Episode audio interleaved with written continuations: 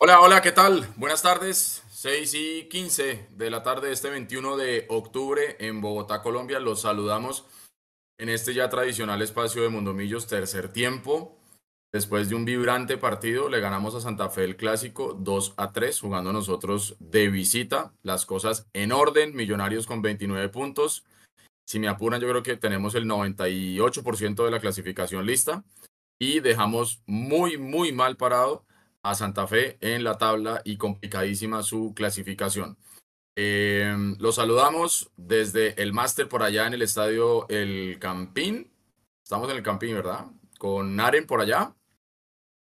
Eh, y Juan Sebastián Gómez, Álvaro Prieto, Pablo Salgado y quien les habla, Eduardo Zabalaga Escobar. Les damos la bienvenida a este su espacio para que charlemos, comentemos, debatamos lo que nos dejó este triunfo importantísimo de Millonarios en un partido picante, en un partido como uno espera que sean los clásicos, ¿no? Eh, con mucho color en la tribuna, eh, la gente de Millonarios que asistió al estadio como siempre respondiendo y el equipo en la cancha se iba complicando un poquito, pero al final nos quedamos con los tres puntos y queda tal vez algo de sabor a poco y ya vamos a desarrollar con todos los compañeros y lógicamente con ustedes em, lo que nos dejó este, este clásico capitalino. Vayan saludándonos en el chat, déjenos sus comentarios, sus saludos, díganos desde dónde se conectan. Yo aquí le voy a mandar un saludo grande a Daniel Rincón, que nos saluda desde Glasgow, en Escocia. Dice, siempre los escucho en diferido por el cambio de hora. Gran victoria de Millonarios hoy, vamos por la 17. Un abrazo enorme a la distancia hasta Glasgow a Daniel Rincón.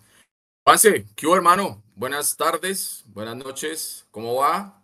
Y bueno, ¿cómo queda usted después de este clásico que le ganamos a Santa Fe?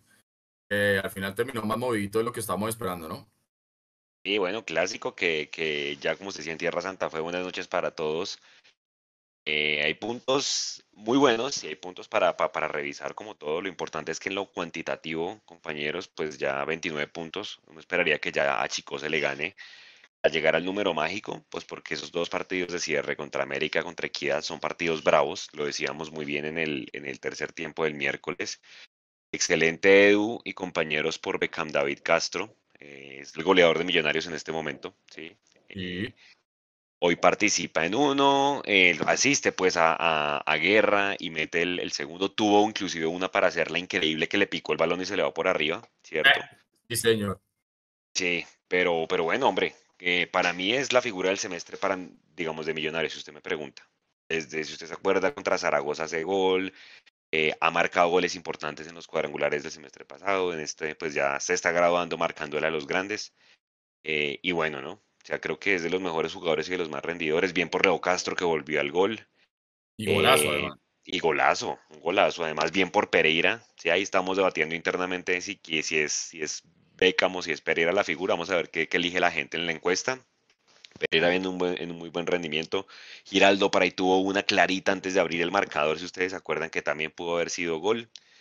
En general, muy bien, yo creo, en ese tema. ¿Qué falta por mejorar en mi, en mi opinión? Cinco tiros a puerta, hombre, era para haberles metido una goleada histórica, así como en el clásico pasado, ellos tuvieron para habernos goleado a nosotros definitivamente. Y hombre, creo que la defensa es algo para revisar, sobre todo la espalda de los laterales, en especial de Omar Bertel. Creo que Omar Bertel no se vio bien el día de hoy. Y bueno, pues hombre, qué, qué mejor que dejar a Santa Fe eliminado en, un clásico y hace rato pues no les ganábamos de visitantes, ¿no? Hace un año. Varios puntos por revisar, pero bueno, ya lo vamos a debatir con los compañeros y con la gente que está en el chat. Así es, también saludo a Álvaro Prieto, que ya está conectado también con nosotros, y le doy paso de una vez. Alvarito, sus consideraciones, su opinión. Estábamos hablando fuera de micrófono, eh, que de pronto preocupa más lo que dejamos de hacer en la parte de arriba a lo que tal vez se ve en la parte defensiva de Millonarios. Buenas noches, Alvarito. buenas noches, compañeros, equipo de Mundo Millos. Como siempre, un saludo muy especial a todos aquellos hinchas que nos escogen para hablar de los partidos cuando terminan en este tercer tiempo, especialmente a todos aquellos que lo hacen desde fuera de, la ciudad. Eh, sí, digamos que eh, estoy muy de, muy de acuerdo con mucho lo que dijo, de lo que dijo Juanse. Sin embargo, yo debo señalar, y no, no quiero dejar de señalar solo por el buen partido adelante que hizo Beckham. Eh, en el primer tiempo Beckham marcando fue un desastre. Fue un desastre y eso ayudó a que Bertel se, se, viera muy mal. Eh, creo que Beckham, si, si quiere pasar de ser un jugador destacado a ser un jugador figura del fútbol colombiano, porque tiene todo para hacerlo, tiene que entender que hay que marcar, que si está jugando extremo en un esquema como, como el de Millos, eh, tiene que ayudar en marca. Y, pues está joven, está supremamente joven y seguramente lo va a aprender. Eh, ya hemos visto como jugadores como Cataño, como, como Daniel Ruiz, en principio pronto les faltaba un poquito más y con el tiempo adquirieron eso, el mismo Gómez, el mismo Emerson. Entonces, eh, muy bien, creo que podría ser, si, si queda figura, no sería raro, pero no quiero dejar de, señalarle eso a él. De resto, un partido sí, eh, que me parece a mí que es, es, curioso, ¿no? Creo que hacía, hacía ratico no hacíamos tres goles en liga, y sin embargo, la falla más grande para mí es, es, arriba definiendo, porque las, las jugadas que tuvimos para, para meter los goles son jugadas que deberían terminar en gol normalmente, es que no eran, no fueron aproximaciones, digamos, con cierto peligro o que el arquero los haya sacado, era mano a mano frente al arquero solos y nos los comimos increíblemente. Eso, eso es lo que más me preocupa ahora. Más allá de lo defensivo, creo que Millos en general, si vemos disparos al arco, Santa Fe no tuvo sino el penal en el segundo tiempo, el resto no tuvo más, pero adelante sí tuvimos que haberlo cerrado mucho más. Inclusive con la, entre comillas, falta de intensidad que creo que fue eh, intencional y fue buena idea teniendo en cuenta pues lo que viene y, los lesionados que salieron y los que entraron. Eh, bajamos la intensidad, inclusive con eso pudimos haberlo cerrado y no se hizo. Y eso sí me parece que es un error que no podemos seguir cometiendo porque en algún momento nos puede volver a costar. De acuerdo. Pablo, Buenas noches, hermano. ¿Cómo queda usted después de este triunfo ante Santa Fe visitante? Siempre rico ganar un clásico y cuando es así picantico, como que más chévere, no? Pero uno queda también preocupado porque Millonarios tuvo para haber pasado de largo. Muy, pero muy buenas noches a ustedes, compañeros. Gracias por esta oportunidad. A todos los que se conectan. Pues mire, yo le voy a decir una cosa. En este momento ganar es lo que me da la tranquilidad. Eh, y ganamos que después hay que mirar qué se falló, perfecto, pero lo que se necesitaba era ganar el clásico eh, sacaron la espinita del clásico anterior. Estoy de acuerdo que hubieran podido ser tres, cuatro goles más, pero generalmente a Millonarios le pasa eso de que puede meter tres o cuatro goles más. Pero eh, el resultado hoy era clave y lo que resta son finales. Esta era una final para Millonarios, como lo fue contra Unión y se nos escapó. Esta afortunadamente no se nos escapa, había que eh, ganar, había que sumar, había que meternos en la pelea arriba y creo que eso para mí es lo primero que voy a rescatar, ¿listo? El equipo, además que recobramos a Bertel, que obviamente no está en forma, pero lo recobramos, vuelve Uribe, vuelve el jefecito. Entonces, para mí esos son eh, personas que, eh, jugadores que vuelven y que de alguna manera nos van a reforzar cuando entren otra vez en su nivel. De manera que para mí sí es positivo el 3-2, se ganó de visitante. Me parece que Millonario solito enredó el partido. El penalti de Arias ya estoy que le digo a áreas penarias, porque cada vez que hay una jugada dudosa en el área, penal, ¿no? Siempre hay una jugada dudosa, penal. Entonces, penarias nos puso a sudar un partido que estaba resuelto, que estaba cerrado. Claro, exacto. y, y, ahí coge mucho más drama las jugadas que tuvimos de contragolpe con Uribe, la que dejó escapar Beckham, que era gol hecho, y la última de Paredes, que eh, tal vez yo hubiera tenido mejor suerte en ese contragolpe, porque se ve una trastabillada ahí como, como de amateur. Pero bueno, vuelvo a lo mismo. Se ganó, se tenía que ganar de visitante contra Santa Fe en su patio. La, la tribuna azul, la berraquera, el apoyo de Millonarios.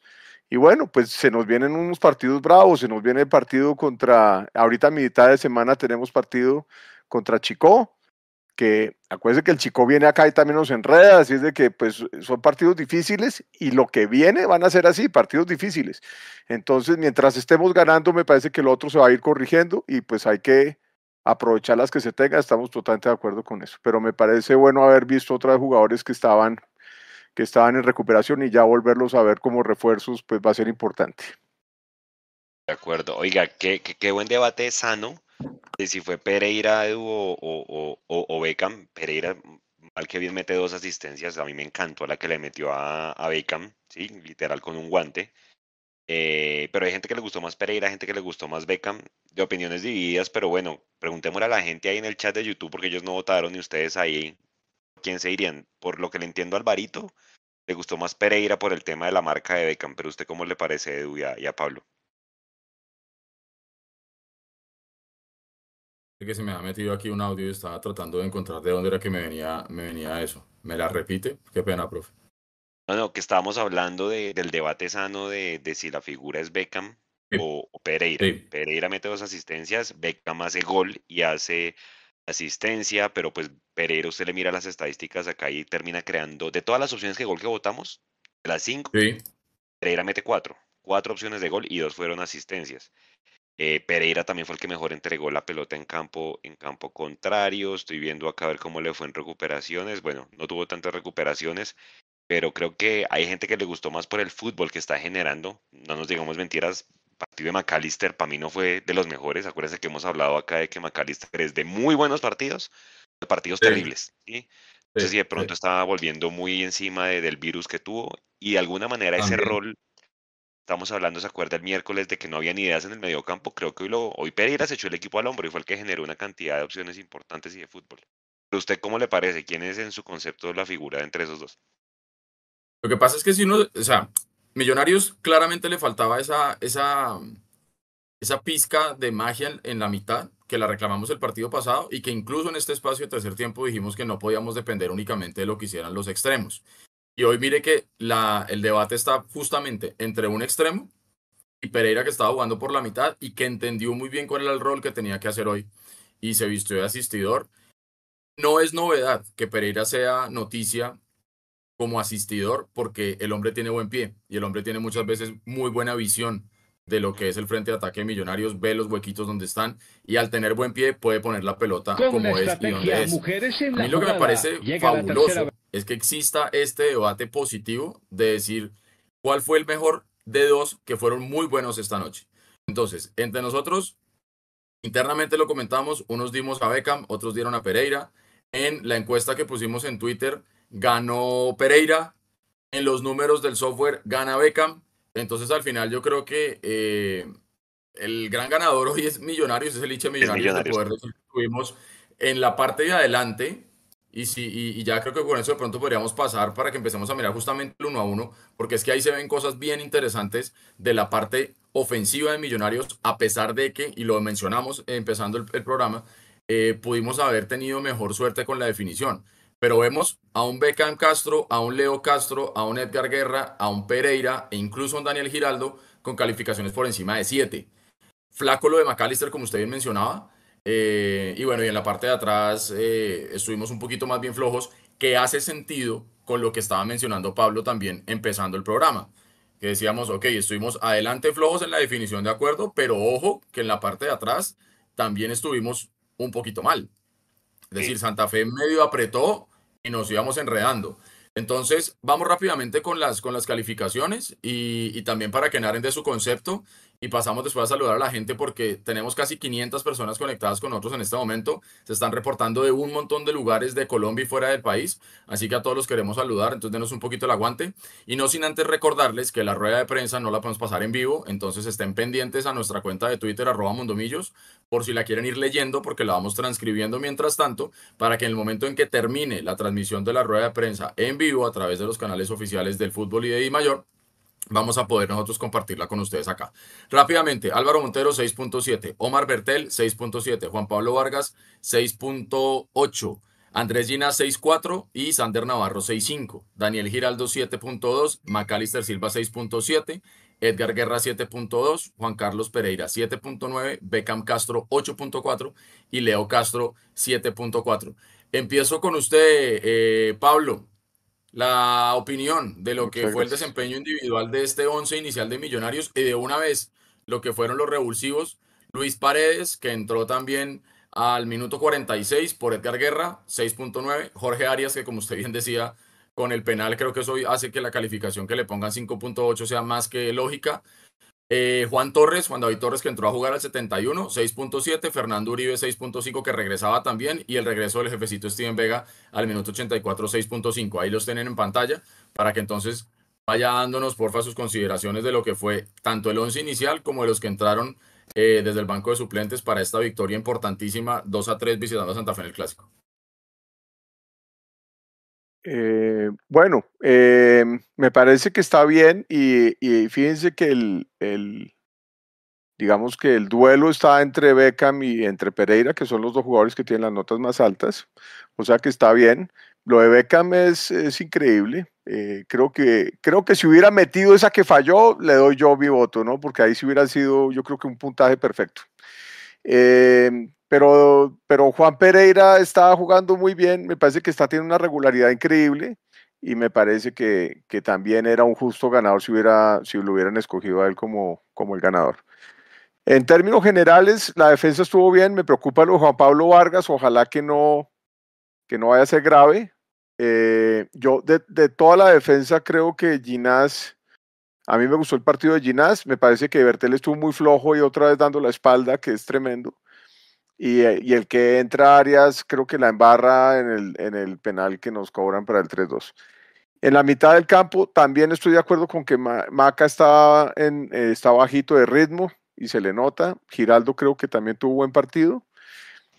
Guerra sigue en ascendente, en ascendencia, me parece que Guerra, el, no sé si ustedes se dan cuenta en el gol cómo se desmarca, cómo pasa al, al defensa de Santa Fe y define, define muy bien, así como Beckham también definió y así como Leo Castro definió impresionante. Me parece que los tres goles son de gran calibre. De manera que yo pienso que hoy todo el equipo, en términos generales, estuvo, estuvo bien, sobre todo eh, Juan Pereira y, y Beckham Castro.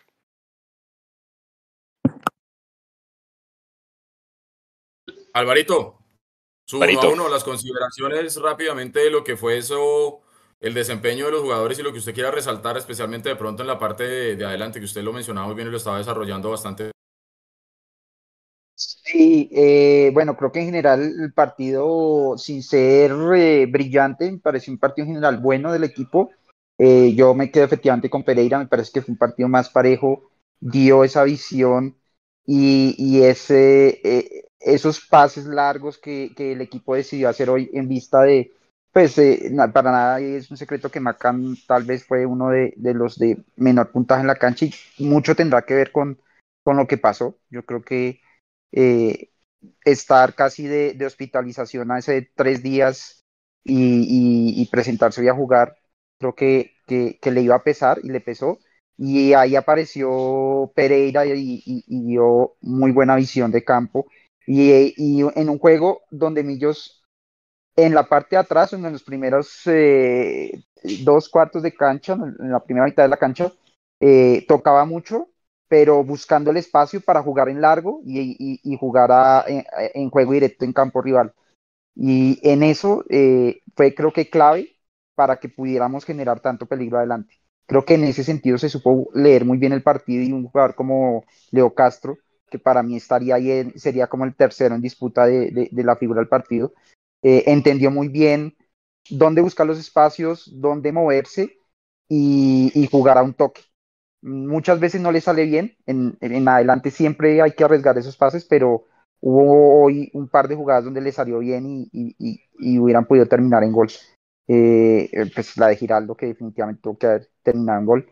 Eh, de hecho, el gol, él participa activamente ahí. Entonces creo que, que, en ataque nos vimos muy bien en ese, en ese juego de tratar de tener el balón, tocarla atrás, buscando el espacio para jugar directo. Eh, pero indudablemente pues hay que hacer los goles, hay que hacerlos, hay que, hay que marcar cuando nos queden tan claras. Es que hubiera sido figura al arquero o, un palo al menos, pero, pero es que de verdad esa definición hay que mejorarla.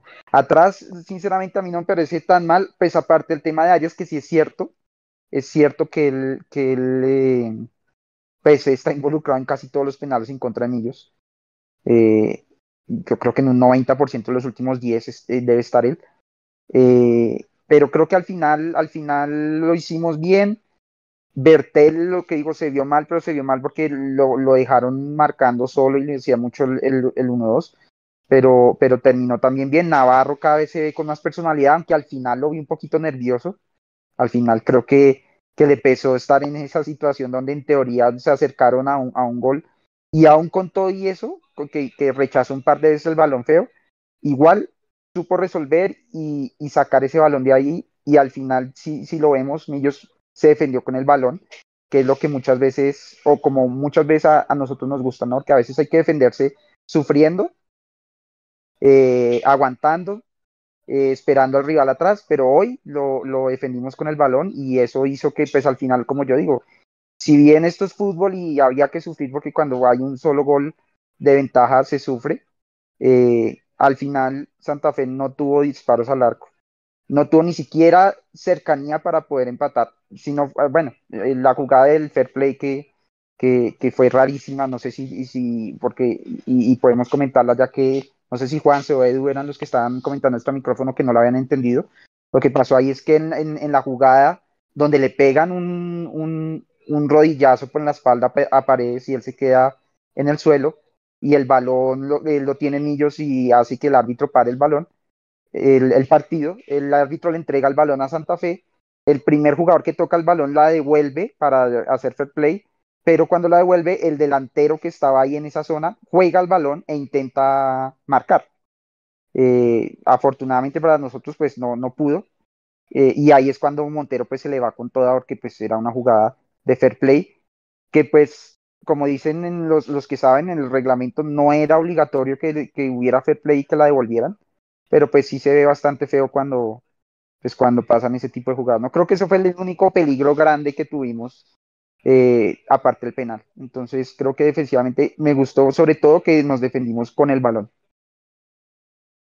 Usetian nos saluda desde Vancouver, Jimmy Torres desde Jimmy Torres, perdón, desde Melbourne en Australia, Montreal Azul, Juan C. Aldana, Alejandro Pérez, óigase esta, nos saluda desde el aeropuerto de Los Ángeles, reportando sintonía. José Cárdenas nos dice que bien que nos resarcimos del anterior clásico, siempre azul escuchándolo y viéndolo desde Londres en el Reino Unido. Fabricio Palomino, saludos a la mesa de análisis. Creo que el parón que tuvimos hasta el partido con Junior ha desdibujado un poco al equipo. Saludos desde Barranca de Upía en el Meta. Eh, completamos con este siete partidos consecutivos sin perder y ustedes me corrigen, estoy hablando por liga.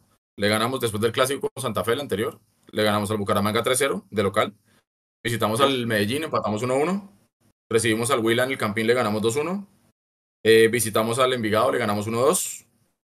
Fue el Junior, visitó el Campín, le ganamos 1-0, empatamos 1-1 con el Unión en el partido anterior que estaba atrasado en el Campín y le ganamos 2-3 a Santa Fe, siete partidos consecutivos eh, sin perder de este equipo de Gamero y creo yo que eh, con la entrada a los cuadrangulares en alza. Eh, me falta usted, Juanse, y también quiero dar la palabra a Naren para que comentemos lo que es el desempeño de este, de este 11 de Gamero, que con 29 puntos yo creo que ya estamos casi, casi que listos. Ah. Sigan escribiéndonos, porque aquí hay gente reportándose desde República Dominicana, por ejemplo, como Carlos Prieto Gómez, eh, desde Estados Unidos, Eastbourne NJ, eh, asumo que es New Jersey. Así que sigan escribiéndonos, que lo vamos a seguir saludando. Juan, se continúe, porfa. No, si usted mira Edu rápidamente los puntajes que usted pone ahí, saca el promedio y, y nadie pasa de 7 puntos. Creo que la defensa, por más de que obviamente los, los extremos no ayudaran en marca, usted le, le da clic ahí en la aplicación y la cantidad de duelos que perdieron fueron muchos.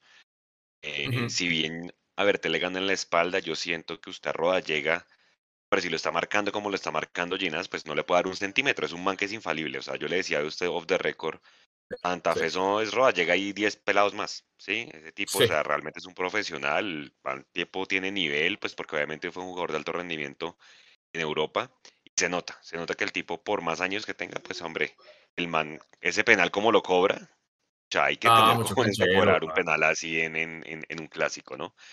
Sí, Entonces, sí, varias cosas por mejorar. Eh, de, de, de, de, toda la defensa, ojalá lo de Vargas no sea, no sea grave, ¿no? Creo que no es grave, lo dijeron en la transmisión, sin embargo, pues vale, es importante pues reconfirmar el tema.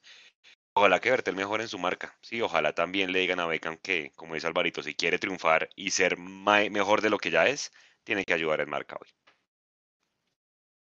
Naren, yo hermano, buenas noches, los saludamos un poquito tarde, lo íbamos dejando ahí medio, medio en el ombligo, mi hermano, ¿cómo va? Cuéntelo todo, por favor. Buenas noches, Edu, Pablo, Juanse, todas las personas que se conectan en este momento.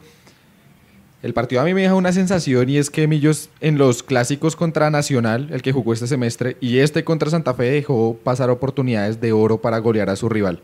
Contra Nacional jugamos todo el segundo tiempo con un hombre más, tuvimos opciones para liquidarlo, para hacerle dos, tres, cuatro goles, nos quedamos con el 1-0.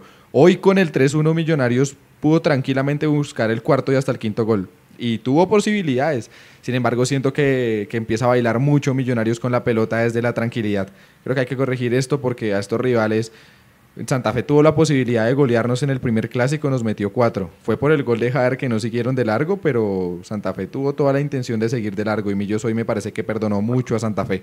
Era, era un partido para haber hecho más goles. Fuera de eso, me parece que es un rendimiento correcto el de Millonarios, un rendimiento correcto en el partido viendo hombre por hombre, bien Montero, le saca una pelota roda, llega un cabezazo en el primer tiempo que es bueno, más allá de, eso, en el gol me parece que no tiene ninguna responsabilidad en ambos. Sander, lo que ustedes dicen, completamente de acuerdo. Al último, me parece que le estaba pesando un poco el partido, le estaba pesando un poco la responsabilidad de, de, que Santa Fe se le vino encima y más que todo por esa banda. A mí me gustó el partido de Ginás, me gustó el partido de Juan Pablo y también el de Bertel. Si era en el primer tiempo por esa banda Santa Fe atacó mucho, tiene jugadores buenos, hay que darle la virtud al rival, pero en ataque Bertel da algo muy bueno esa sociedad que tuvo con Beckham y con Leo Castro en el primer tiempo, la pelota larga, Bertel, Leo Castro pivoteando y dejándose la Beckham, nos generó tres opciones claras de gol. Me gustó mucho ese tándem por la banda izquierda. En el centro del campo, Daniel Giraldo, un buen partido. Me gustó también lo de Pereira. Viene en un gran nivel Pereira, otra vez como con ese Pereira que, que nos mostró un gran nivel contra Junior, que contra Unión jugó bien, me parece muy bueno. Además que le doy a Gamero algo muy bueno en el partido, es que para el segundo tiempo yo creo que todos apostábamos que iba a sacar uno de los dos volantes de primera línea y los dejó a ambos y lo único que hace es subir a Pereira, a la misma línea de Macalister Silva. Eso le sirvió mucho a Millonarios porque Pereira es un jugador que tiene creatividad, es un jugador que sabe jugar con la pelota en los pies y lo demostró en el segundo tiempo, generó algunas posibilidades claras de gol. Beckham, asistencia y gol, también tuvo para hacer otro gol antes de, que se acabara el primer tiempo clarito, que se la come debajo del arco, pero en ataque es un jugador diferencial, es un jugador que marca demasiado la diferencia y lo de Guerra también me parece que es muy bueno. Muy bueno lo de Edgar Guerra, termina saliendo por la amarilla, creo yo que Gamero ante una posible roja prefiere meter a Paredes y lo de Paredes también me gustó mucho. Paredes pone la asistencia para el, para el gol de Beckham, un gran centro y decidió bien, decidió mucho mejor de lo que había decidido el, el miércoles contra Unión. Me parece que en eso, en eso reguló un poco más y lo hizo bien. Y Leo Castro pivoteando muy bien, es importante, hace goles, pero además de eso los genera, genera muchos espacios para Millonarios y el gol es un golazo. Nada más que decir sobre Leo Castro y sobre los cambios. Jorge Arias lastimosamente que termina cometiendo ese penal. Eh, Steven Vega me parece que entró, lo vi un poco como un poco tieso, es normal porque viene de una lesión no juega hace rato, pero sí lo vi un poco como tieso a la hora de, dar el balón, hubo un par de pases que erró, cual también es que entra en un contexto de partido que nadie esperaba. Millonarios ganaba 3-1 tranquilo y de la nada se le pone 3-2 el partido y el rival así sea con un hombre menos se vino con todo. Más allá de eso, los cambios no veo ninguno que haya resaltado más que otro. Me gustó cómo entró Juan David Torres, tiene personalidad, pie la pelota, se atreve a pegarle de media distancia lo vi corriendo por todo el campo. Me gustó eso de, Juan David Torres y Uribe que tuvo una muy clara, pero el control se le fue muy largo y Anthony Silva termina agarrándole esa pelota. Seguramente con ritmo Uribe va a hacer goles importantes en Millonarios. Victoria importante, tres puntos que para mí ya nos dejan clasificados. Es una buena diferencia de gol, más tres, 29. Y como los rivales que vienen abajo no vienen sumando, Cali perdió ayer, Santa Fe pierde hoy. Creo que, creo que la clasificación Millonarios ya la tiene. Esa derrota del Cali fue clave, marica. Eso, eso es clave. Yo creo que de pronto vayamos poniendo la, tabla de posiciones. Y se nos han dado muchos resultados. Yo les quería preguntar a ustedes cómo vieron el regreso de Leo de la selección. A mí me gustó el nivel de Leo y me gustó como, como que lo vi con las pilas puestas, como animado, como motivado, ¿no? Claro, no sé ustedes. Claro, claro. a mí el gol, el primer gol me encantó. La tocata fue espectacular. Todos fueron golazos, pero el primero. Pero fue una triangulación de primera. Eso fue un, eso fue un, eso fue un golazo. Y si usted se pone a mirar la participación de Leo Castro, lógicamente uno, uno espera que Leo Castro siempre esté en la foto del que está sacando la pelota dentro del arco, ¿me entiende? Pero Leo Castro, sobre todo en el primer tiempo, jugó muy colectivo, sacrificio muchísimo, jugando precisamente para que el frente de ataque de Millonarios, precisamente por lo que decíamos, con, con los extremos, Em, Leo Castro se convirtiera como en ese socio perfecto. y no necesariamente tiene que ser el que siempre esté pateando al arco, ¿sí? Mete un pepazo porque ya tenemos clarísimas las condiciones que tiene Leo Castro para definir de cualquier forma, de cualquier manera y en cualquier lugar. Pero me gusta mucho también que en los momentos en los que no está él como goleador, está como jugador de equipo. Y eso es importante en la parte de arriba. Y, escucha, no es mentira tampoco. Los goles llenan de confianza al jugador. A un tipo como Leo Castro, que ya es hecho y derecho, digamos que lógicamente le viene bien marcar. Pero, o sea, que, que Beckham, que Guerra puedan marcar, sobre todo lo de Guerra, que lo venimos diciendo, viene en franca mejoría. A Guerra se le criticó fuerte y ustedes saben que aquí nosotros se dice lo bueno, lo malo y lo feo, desde la orilla lógicamente del respeto y la objetividad pero lo de Guerra creo yo que es muy bueno lo que viene mostrando. Eh, lógicamente lo de Pereira, que no solamente en el partido de hoy, sino en el partido anterior ya estaba empezando a mostrar mejoría. Entonces cuando uno ve un frente de ataque consolidándose y, ojo, recuerden que no tenemos a Cataño y no tenemos a Daniel Ruiz. Y Juan se no me deja mentir. Acuérdese que el momento que se fue Daniel Ruiz y el equipo continuó cuando se fue para Brasil, me refiero. Yo lo dije en algún momento. Sí, hombre, qué vaina que se nos haya ido Ruiz, pero Ruiz no nos hizo falta mientras estuvo en, Brasil. Ahora regresa y cuando está, claramente es un apoyo importantísimo para el equipo, pero cuando no ha estado ahorita, sobre todo en estos últimos dos partidos, vemos que ya los muchachos como Guerra, como Paredes, que lógicamente tiene mucho más que pulir, lo de Beckham, están empezando a tomar protagonismo y eso le permite a uno pensar que estamos tranquilos. Ojo, para Libertadores yo sí exijo que necesitamos contrataciones de peso, pero como eso todavía no ha llegado, porque veo gente que está hablando en el chat tema de Libertadores. Ahorita tenemos que consolidarnos como estamos y ojalá tratar de llegar a ser eh, cabeza de serie como segundo, porque ya a, Águilas no lo alcanzamos. Ahora lo que iba lo que iba a comentar es que estos, estos recuperados se vuelven refuerzo para el cierre de la de esta campaña. Y es muy importante que lleguen bien estos jugadores, muy importante. Así es de que, y, y espérese que se una Dani Ruiz y que se mejore Cataño y creo que vamos a volver a ser, eh, mejor dicho, es que el equipo era lo que yo siempre les he dicho a ustedes, que la, a mí la nómina que tiene Millos me tranquiliza y sobre todo la mentalidad que tienen los jugadores que entienden muy bien el juego de Millonarios, porque es que se notan estos partidos. ¿Y cuántos canteranos contaban hoy estos eh, personajes? ¿Mm? Todos los que entraron. Un montón, un montón. Claro, y Paredes, Paredes, Paredes es una bala, es una bala. Tiene, lo que tiene que tiene que, tiene que bajarle la temperatura a la cabeza porque siento que, que, cierto que es como... Tiene que bajarle dos rayitas, o sea, está bien la velocidad y, sabemos que es un toro, o sea, el tipo tiene lomo y el tipo tiene para irse pues, de frente y como un toro, ¿me entiende? Pero lógicamente tiene que regular un poquito porque a lo mejor cuando usted va tan desbocado al ataque le cuesta un poquito de trabajo tomar decisiones o precisamente que la superficie de contacto al momento de hacer un pase atrás o inclusive patear al arco pues digamos que puede ser que no sea la mejor eh, si no está, digamos que plenamente concentrado. Eh, pero creo yo que lo de, lo, de, lo de Paredes hay que tenerle paciencia también, ¿sí? Aquí alguien estaba hablando que hay que ser autocrítico, eso es importante, porque en los triunfos y en las derrotas tenemos siempre que revisar lo que hay por mejorar. Yo estoy feliz, estoy contento porque no solamente le ganamos a Santa Fe de visita, sino porque lo dejamos jodidísimo para clasificar. Me encanta lo que pasó con Millonarios hoy y estoy muy tranquilo de, de ver que este equipo está llegando, digamos que en la curva ascendente al cuadrangular con jugadores que están volviéndose indispensables, como nos dice aquí Edwin Azul Torres, que siempre está con nosotros en el tercer tiempo, le mandamos un abrazo grande y nos dice, Beca mi Guerra en estos momentos son jugadores indispensables e importantes por su velocidad a la hora de realizar transiciones defensivas a ofensivas.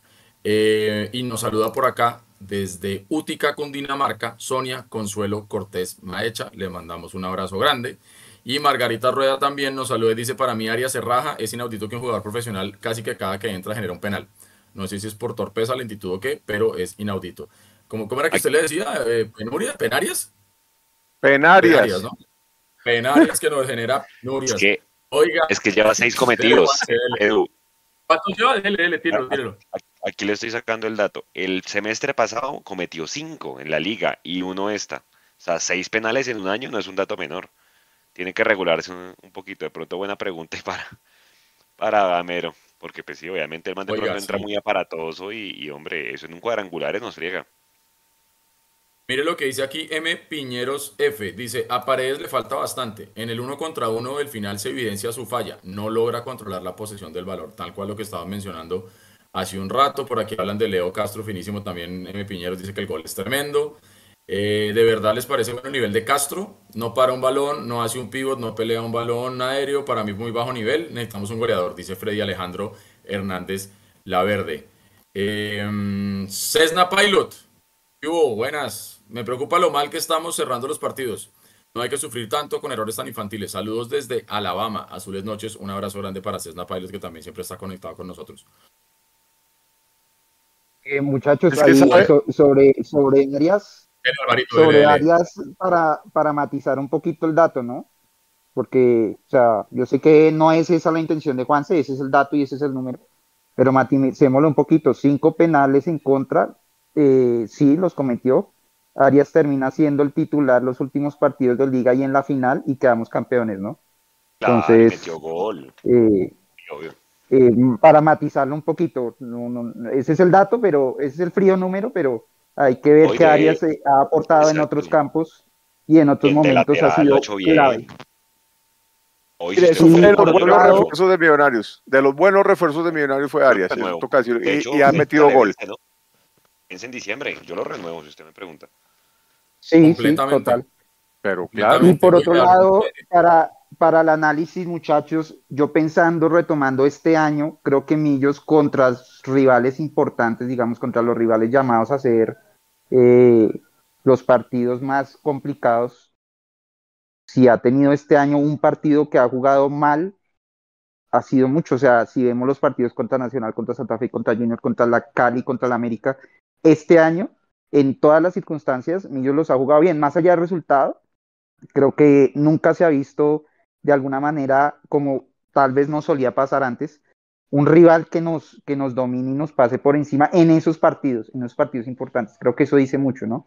Dice mucho de, de unas épocas en las que de pronto eso no era tan común y hoy en día es que de verdad no me acuerdo un partido, es que hasta el clásico que perdimos 4-2 lo terminamos jugando con, con mucha entereza, pero no recuerdo un partido contra un rival de los denominados grandes en Colombia en el que nos hayamos visto muy mal este año. No recuerdo ni uno solo.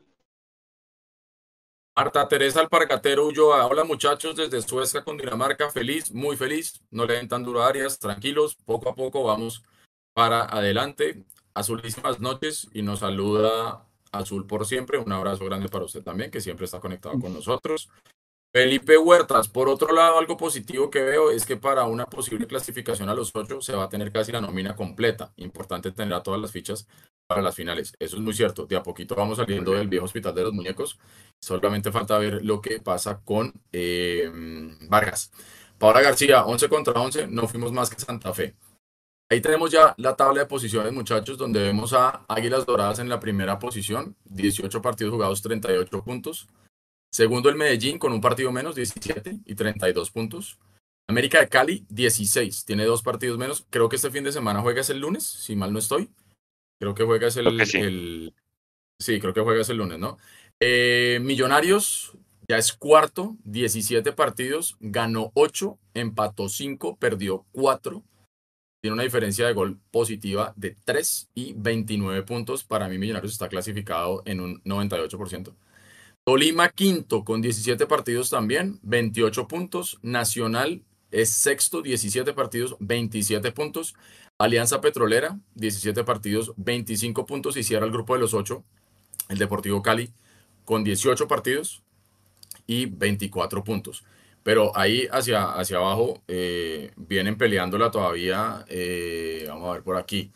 En el noveno está Pasto con 18 partidos, 23 puntos. Magdalena, el Unión, que en este momento está empatando con Bucaramanga, eh, 23 puntos, 18 partidos jugados. Y Santa Fe, lo que mencionábamos al inicio del programa, está en la posición 11, ya con 18 partidos, una diferencia de gol negativa de menos 7 y 23 puntos. pueden Para mí, quedar Santa por Fe- fuera inmediatamente. Santa Fe está.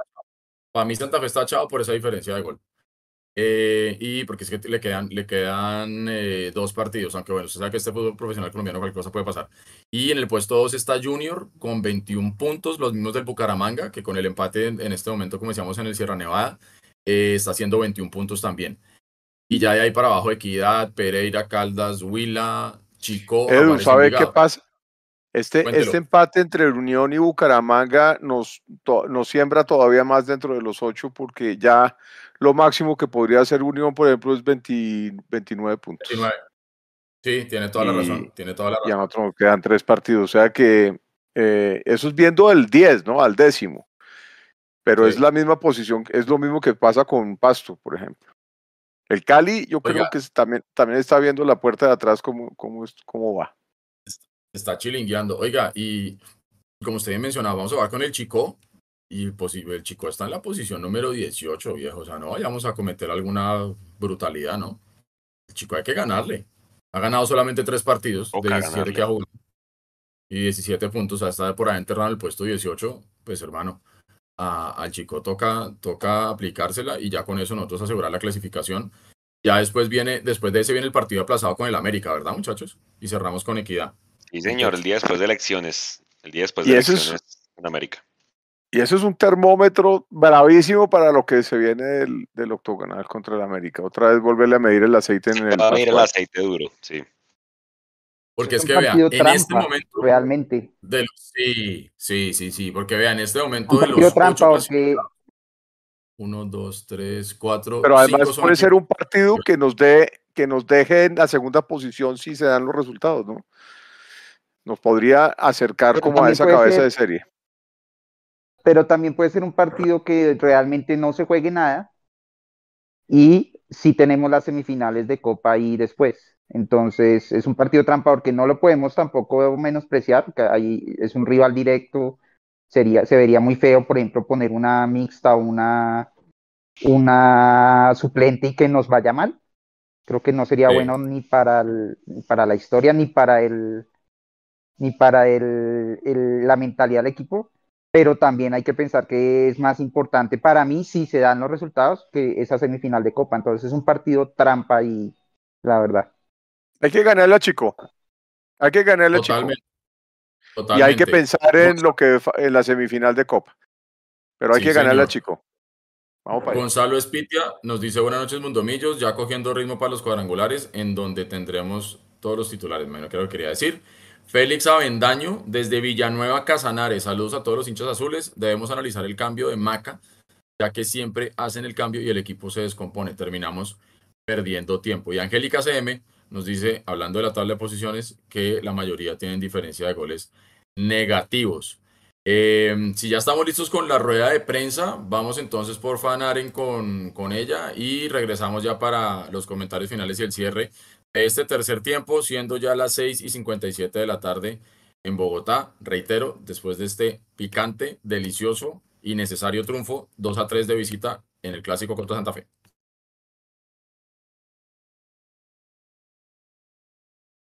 Listo, Gol de hermano, Bucaramanga, perfecto. ¿no? Entonces, 1-2 contra la Unión. Ah, bueno, venga a ver, yo, yo aquí, yo aquí no Entonces, esto nada. ubica a Bucaramanga en el noveno puesto con 23 puntos y a falta de dos partidos. Correcto. Con menos es dos. Correcto. Sí, señor. Y con esto yo creo que prácticamente el Unión queda condenado. Sí, ya la Unión le queda más jodido porque chao. solo puede Pierde hoy 28. y gracias. Sí, todo. ya se va, ya, o sea, no, no, no, no, no solamente Y en, en términos de los sino de la clava- permanencia. Bueno, y el Junior también está ahí al borde, ¿no? Del knockout. Sí, no, lo que yo digo del, Unión es, es no solamente en su carrera a la clasificación de los ocho, sino pensando en la permanencia en la A. Yo creo que ya con esto, porque el Unión creo que tenía que hacer los nueve puntos, tenía que hacer siete, una Sí, y esperar de Jaguares. sí. Bueno, le falta todo el segundo tiempo. lo que ¿no? no se, no se entiende mucho el jueves pasado, ese, esa actitud tan defensiva, no, no, necesitando los puntos, pues el jueves no, el miércoles. Sí. Eh, Sí, sí, sí. Raro, pero, pero bueno, digamos que esa, esa fue la estrategia y, y bueno, ahí tienen el resultado hoy, podrían estar descendiendo. Pero le empataron Vean, al campeón, pueden ir con esa... De los 18 partidos que ha jugado el Unión, ganó 5, empató 7 y va perdiendo su sexto partido, tiene diferencia de gol de menos 6. yo creo que el Unión est- est- estuvo tratando ahí, pero no, no sé, no le va a alcanzar, no le va a alcanzar para entrar. No le va a alcanzar definitivamente para entrar a, a- a los 8 y yo creo que se va a despedir ya de la categoría. Gonzalo Espitia, de hecho los cuadrangulares serán duros, pues no habrá muchos cambios en los 8 clasificados. Argón Diego, él no se creo que es desde Ibagué. Mm, Millos juega a veces con una displicencia, trotando como sin ganas de hacer más goles. Edwin Azul Torres nos propone la siguiente pregunta, muchachos, y trabajémosla mientras tenemos lista la rueda de prensa. Hablando de Sander, nos pregunta cómo les ha parecido la evolución del jugador en Millonarios. ¿Quién se anima? Quisiera, qué pena responder una pregunta, una pregunta, pero es para, para afianzar el punto. ¿Cuántos años tiene Sander? Ya le vamos a decir. 19, 18 debe tener menos de 20 porque él juega en la sub-20. 18, 19, 19 creo. un jugador que, que pueda aplomarse en, en un equipo campeón que pelee, que está para pelear todo lo que juega, que tenga 18 años en una posición que de todas maneras es, compleja porque dos- precisamente depende de, mucho también de, de 20 los, años, de los extremos. 3. Yo creo que 20 años. obviamente tiene mucho para mejorar, pero 20. creo que lo ha hecho muy bien y, y la evolución ha sido muy rápida. O sea, es un jugador que lleva, ¿cuántos partidos lleva jugando? Creo que cuatro, cinco, seis partidos y, y se le ve cada vez mejor. Tienen Y total. fíjense los canteranos que, que por ejemplo, vimos y se esfumaron. Y este, por ejemplo, Navarro, Beckham, eh, tuvieron la oportunidad y se han ido quedando y se han ido ganando la confianza de Gamero. Acuérdense, Arevalo, ni idea. Eh, Cliver Moreno, nunca más lo volvimos a ver. Am, Victoria, tampoco. Entonces me parece que eso es como que la- les, les están hablando, ¿no? Ahí a lo que está diciendo Vea. Alvarito. Pero eso que dice Alvarito de, de, de Navarro, creo que lo vemos en los otros también. Ha jugado 12 partidos, empezando 11 como titular, promedio de 84 minutos por juego.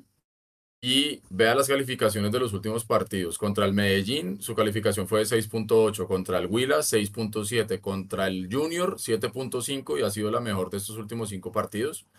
Contra el Unión, 6.6 y hoy contra Santa Fe, 6.5 para un promedio general de lo que ha venido siendo Sander Navarro de 6.6. Me parece que es un jugador bastante, bastante importante.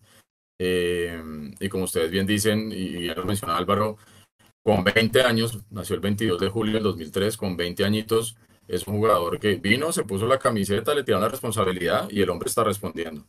Y- Eh, y, le, y pasó y- por encima a Rosales, Edu. Eh, por ejemplo, hablando de los jugadores que usted estaba mencionando anteriormente también, que como que aparecen, se desaparecen, son así como estrellas fugaces intermitentes a veces. Y, y Sander vino y dijo, no, yo me quedo aquí, compró su, su parcela ahí por su banda. Y hermano, y, y por lo menos por ahora nadie lo va a mover de ahí. Y creo yo que eso, eso, eso es bueno para nosotros eh, y bien que mal, y lo hemos dicho muchas veces, ese tema de la fábrica azul, como la llaman Millonarios, funciona, está funcionando, o sea, nosotros nos estamos pudiendo suplir en los momentos en los que se necesita con el talento de la casa.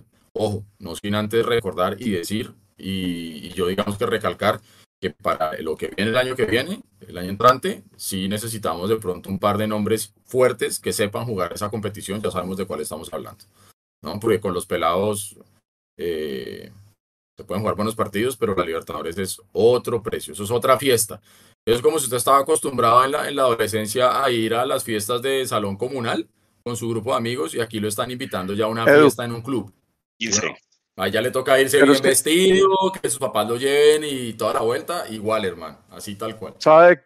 Va a depender del, del, del propósito.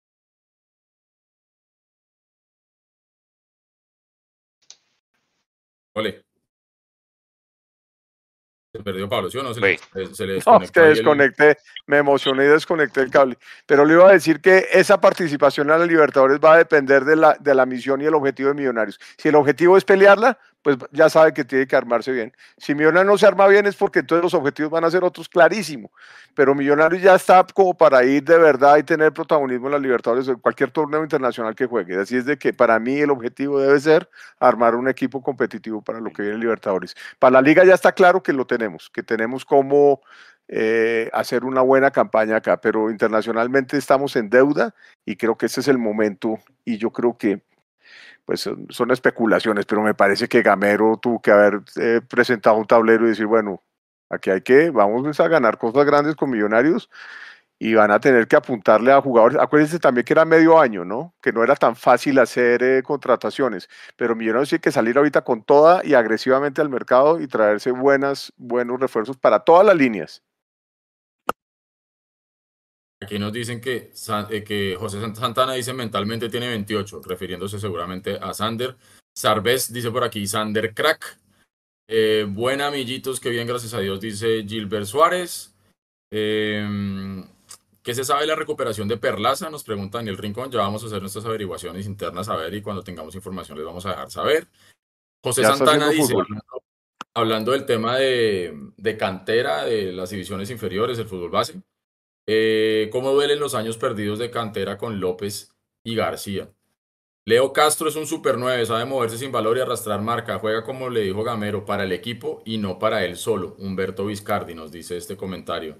Solo azules, dice Azul por siempre. Un abrazo grande para usted, mi hermano, reiterándole que esperamos que todas las situaciones que venía atravesando se le solucionen lo más pronto posible y todo bien. Carlos Criollo, Millos debería contratar al goleador del torneo, el de Águilas. Oiga, sí, Marco Pérez. Juan, si usted que es el máster de los números, eh, Marco Pérez, ¿cuántos goles lleva ya ahorita, hermano, en, este campeonato? Porque ese es otro man que va derechito, ¿no? Y el man toca sacarle el récord en el año, creo que más o menos es de los goleadores del continente, así después de Cano, porque el man ha hecho un montón de goles. Eh, creo que lleva como 20 más o menos, o un poquito más, sí, pero pues lo importante es que el man rinda en equipo grande, no creo que el man pasó por el Cali, por el Once Caldas, no le fue como bien. Pues hombre, si está enrachado, ¿por qué no traerlo? Ese man y el lateral derecho de Mateo Puerta me parecen buenos jugadores de ese, de ese Águilas. Ese es, uno, ese es uno que se viene mencionando duro, sí señor, sí, sí, sí. Ojo, Pero de afuera ustedes a quién se traerían. ¿Cuáles serían esos refuerzos de, de lujo que ustedes le traerían a Millonarios? Tipo Funes. es que yo creo que... Yo la verdad no... Yo la verdad no pensaría en algo de, de renombre afuera buscaría un jugador, sobre todo argentino-uruguayo, eh, o un par, que seguramente no van a tener tanto renombre afuera. Son de afuera. Mm. Yo me traería al, al, delantero este de defensa, Ubita, Ubita Fernández, Rodríguez, Gutiérrez, González, Ubita, Ubita. Por ese, jugador te irán unos 5 millones de dólares bajito. Ese es el tema ahí. Por eso digo que, que, no, que probablemente no, no tendrán tanto, tanto nombre, pero que aquí pueden destacar. Y creo que, y, yo lo veo ahí mucho como la fórmula de ecuatoriana. Si vemos los equipos ecuatorianos, que son los que están, digamos, por lo menos peleando afuera, peleando eh, eh, al lado de los argentinos y los, y los. ¿Cómo se armaron esos, Alvarito? Esos ecuatorianos, ¿cómo se armaron? Paolo Guerrero y diez más. No, pero Paolo es de Independiente del Valle y lo sacó Pereira. si vamos a eso, pues. No, no, el de Independiente del Valle es Martins. Ah, no, qué pena, es Martins. Moreno Martins. no, pero vemos los jugadores destacados de verdad de esos equipos y son jugadores extranjeros que no son muy reconocidos. O sea, que ustedes los escuchan y dicen, no, pero este no lo conozco mucho, pero pero sí dan un nivel, sobre todo a nivel de competitividad, porque es que como, como esos, esas ligas son tan competitivas, en todas las instancias, entonces sí dan ese nivel que de pronto a veces hace falta. ¿Se acuerdan ese de justicia chiquito que nos hizo como dos goles allá en el partido definitivo? Ubita. De esos. Ese es el que le digo. Sí. Ubita, ese es el que le digo. Ese es el que le digo yo. Mira, aquí están tirando nombres en el chat. Andrés Gazón dice, ¿será cierto que Oscar Cortés volverá a Millos el otro año para el tema de, Libertadores? Ojalá, ojalá. ese no juega Champions. No, ya no quedó, él no quedó inscrito. Él no quedó inscrito. No, eh, Andrés Garzón, traer a Vinicius, el que juega en el Huila. Ese me parece un jugador interesante. Por ejemplo. Eh, ese, es interesante. Saludos desde, White Plains, New York. Uriel Maecha, un abrazo para usted. Obviamente, hay eh, el, nombre que no puede faltar siempre en esta conversación, Falcao, lo menciona Edwin ah, pues. Torres, lo menciona Eduardo R18. aquí Iván Botero dice que que era su jugador favorito, pero ese man es un hincha más, amor no le tiene a Millonarios, ya estaría ahí, las por plata, bla, bla. Es que yo el otro día justamente estaba ahí perdiendo tiempo en Twitter un rato y me encontré una foto y el hombre ponía vacaciones y con toda su tropa, con todos sus chinos y, o sea, todo su equipo de fútbol 5, eh, en Londres, si mal no estoy. Entonces yo, yo, yo los veía, yo veía a Safeneto, yo decía, uy, esos manes viviendo en Bogotá, yo no los veo, viejo. No, no, O sea, no, no, no. Tendría que ser de pronto que Falcao esté como yendo y viniendo. Yo, yo no, lo veo, lamentablemente. Yo Oiga, no. ¿ustedes le robarían a Rodallega al Santa Fe, por ejemplo? Ese man, ese man renovó Yo le digo que sí. un año más. Pero sí, es un jugador. ¿O se traerían a Marco Pérez de Águilas? No, entre Yo- esos no, dos, sí, Pablo sí. Rodallega. Rodallega también, es un man que yo adhiero. jugar esta vaina. Rodallega, Rodallega es un man que, que hoy lo demostró, mire, es un, es un jugador que él solito se puede echarle el equipo al hombro y, y mire que nos puso, nos puso a sufrir. Yo, yo, la le haría sin, sin miedo, yo le haría sin miedo. Oiga, sí, venga a ver, ese man quedó calificado, claro, 8-7. De hecho, Claro. es el mejor calificado de toda la cancha. Por encima de Beckham Claro. Castro, que fue el mejor calificado Ajá. nuestro con 8-4. Hugo Rodallega fue calificado con 8.7. Claro, lógicamente se fue de doblete. Pero es que también en lo colectivo es un jugador muy importante ese man. Y Rodallega tiene dos cosas que me parecen importantes. Primero que es un calidoso impresionante, te define el penal como te lo definió, te define de cabeza, te define en cualquier segundo. Pero me gustó lo que fue y le dijo a Torres, fue y lo calmó, fue y le habló como hermano mayor. Sí, y eso me, eso también me, me, me dejó un buen, porque es que yo tenía como una imagen de Rodallega como de, no sé, como de alzadito, pero me parece que ha madurado y ha madurado bien, ha Sí, madurado bien. sí, y y Sí, es es calidoso, hermano. Sí, sí, sí, como de bravero. Eh, Freddy Torres, muy contento con el triunfo. Hoy se bebe. Saludos, excelente transmisión. Bueno, si va a beber, hermano, hágale con responsabilidad y no vaya a manejar, por favor. Em, por aquí hablan de Candelo. Sí, Se habían hablado de negociaciones con Candelo de, de- del equipo allá de. Ah, de- sí, señor. Vea, no se les agarró que se man termine por acá. No sé si no Sí, puede ser. A mí, la verdad, no Le sé. Tendría que ver cómo está, si está jugando allá y eso, porque ah, a mí los jugadores que Creo que- vienen acá sin ritmo, casi, casi ninguno termina bien. Caldero el lateral que era nacional, dicen ustedes. El, el extremo. Ah, sí. Sí. Andrés Garzón nos pregunta que si nos la jugaríamos por C3. Ese es otro jugador bien interesante, le digo. Pero también lo compró el Medellín hace poquito. Lo renovó ya por tres años. Sarvez dice aquí que se- él traería a Adri- a Adrián Ramos, él o ella, no sé qué será, discúlpenme. Traería a Adrián No. Ramos, pero es difícil que No. América lo suelte. Ese Me muere, ese muere en el. América. Sí, ese man es más rojo que. Eso sí, no hay Y nada que Carlos hacer ahí. Darwin. Y... También Ramos, el nieto, Yo también de la mencionan aquí- América me traería a Portilla, por ejemplo, que para mí es el mejor jugador de América.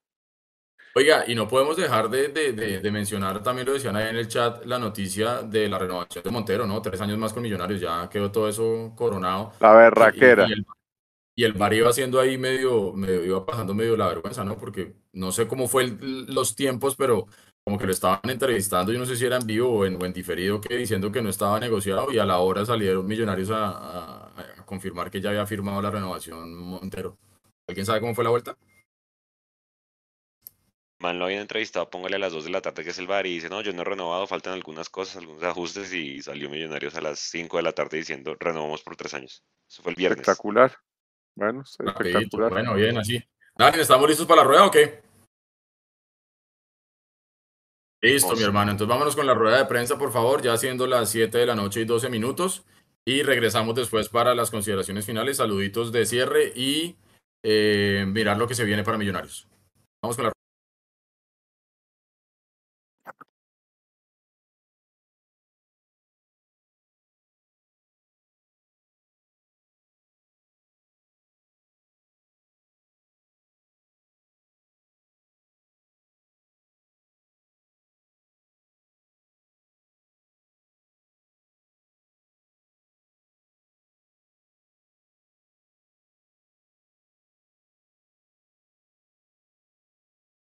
Ok, bueno, listo. Ahí, ahí estamos. Con problemas técnicos, ya los vamos a, a solucionar. Téngannos paciencia, por favor, aguántenos ahí los trapos un ratito. Mientras ¿Ustedes creen- solucionamos el audio. ¿Ustedes creen que Gamero está tranquilo o no con esta nómina que tiene para lo que viene de cierre de, de torneo después de esos dos últimos partidos? ¿Ustedes cómo la ven?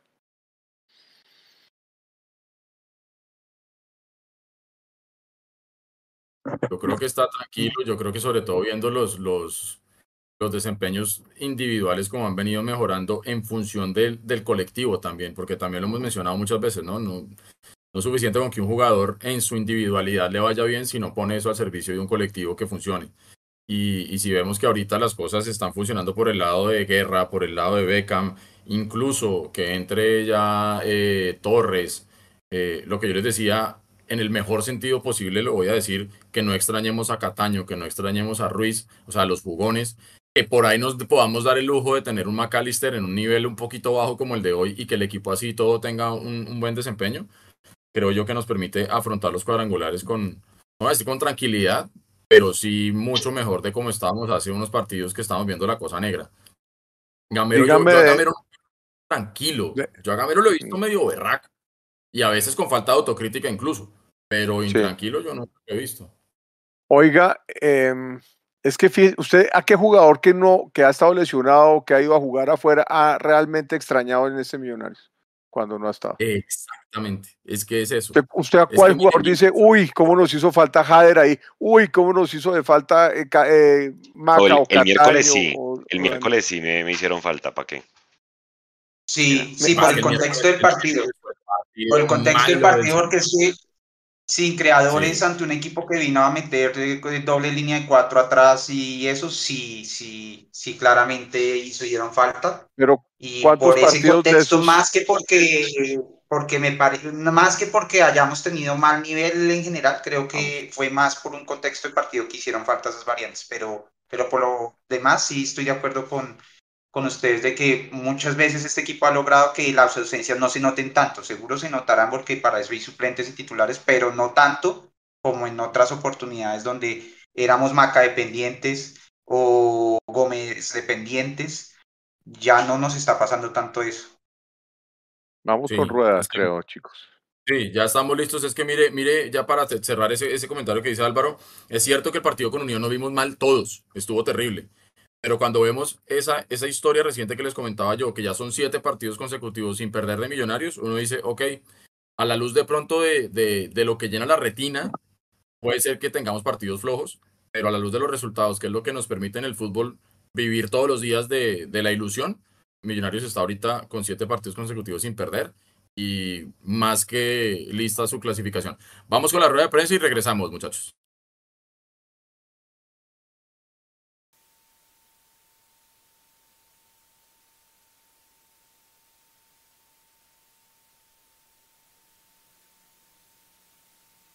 Agredidos, mis coordinadoras de zona fueron empujadas y agredidas y eso no lo vamos a permitir.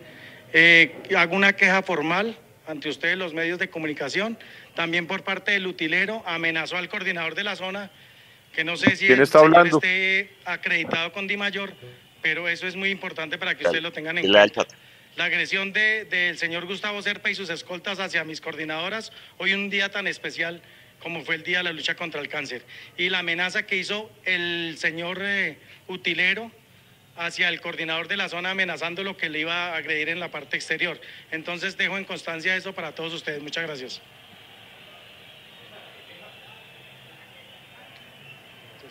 Listo, damos inicio. Win.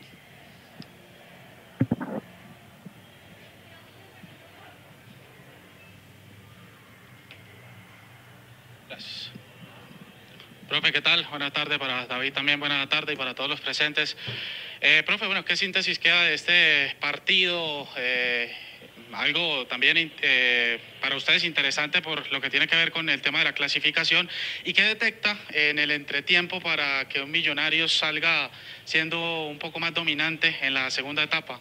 Eh, para David, bueno, estos son los partidos que, que hay que ganar, ¿no? Y más cuando se habla justamente de la, de la clasificación. Pero ¿cómo ve a este Millonarios eh, ya en esta recta final del campeonato de cara a lo que falta? Gracias.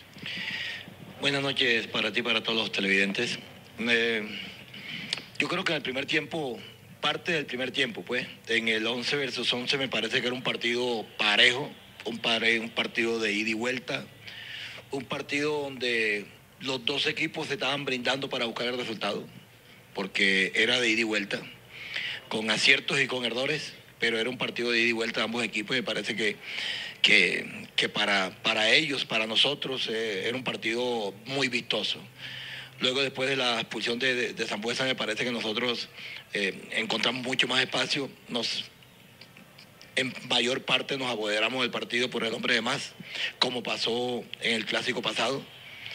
Pero yo creo que nosotros, la, la, la, la inteligencia de nosotros fue, yo se lo dije a ellos que para el segundo tiempo, en el 1 a 1, nosotros siendo visitantes, nosotros no podíamos desesperarnos.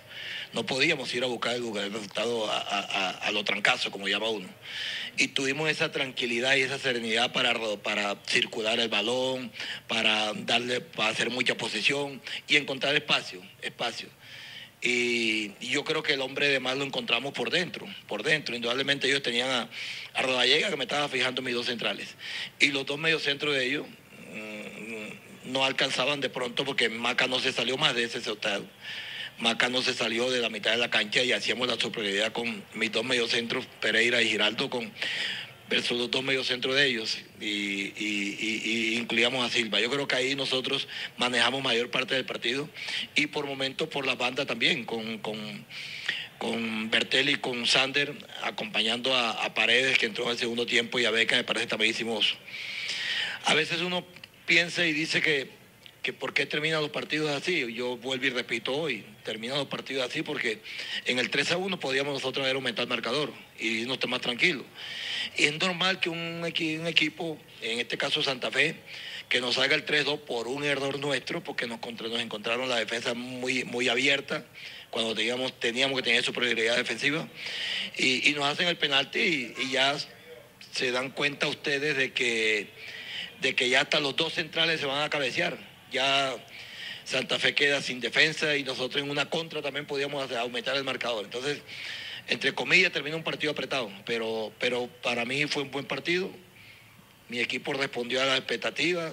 Santa Fe por momentos lo respondió y nos quedamos con estos tres puntos que importantes para, para seguir soñando con la clasificación. Hola, buenas noches. Yo creo que era importante para nuestras aspiraciones y nuestros objetivos conseguir la victoria. Gracias a Dios lo hicimos en un partido, como lo dijo el profe, interesante de lado y lado. Y vamos bien, vamos mejorando. Muchas veces estos partidos hay que ganarse así cuando, digamos, se complican un poco o nosotros mismos no los complicamos un poco. Eh, hay que sacarlos adelante y creo que, que hoy ese fue el caso. Cristian Pizón.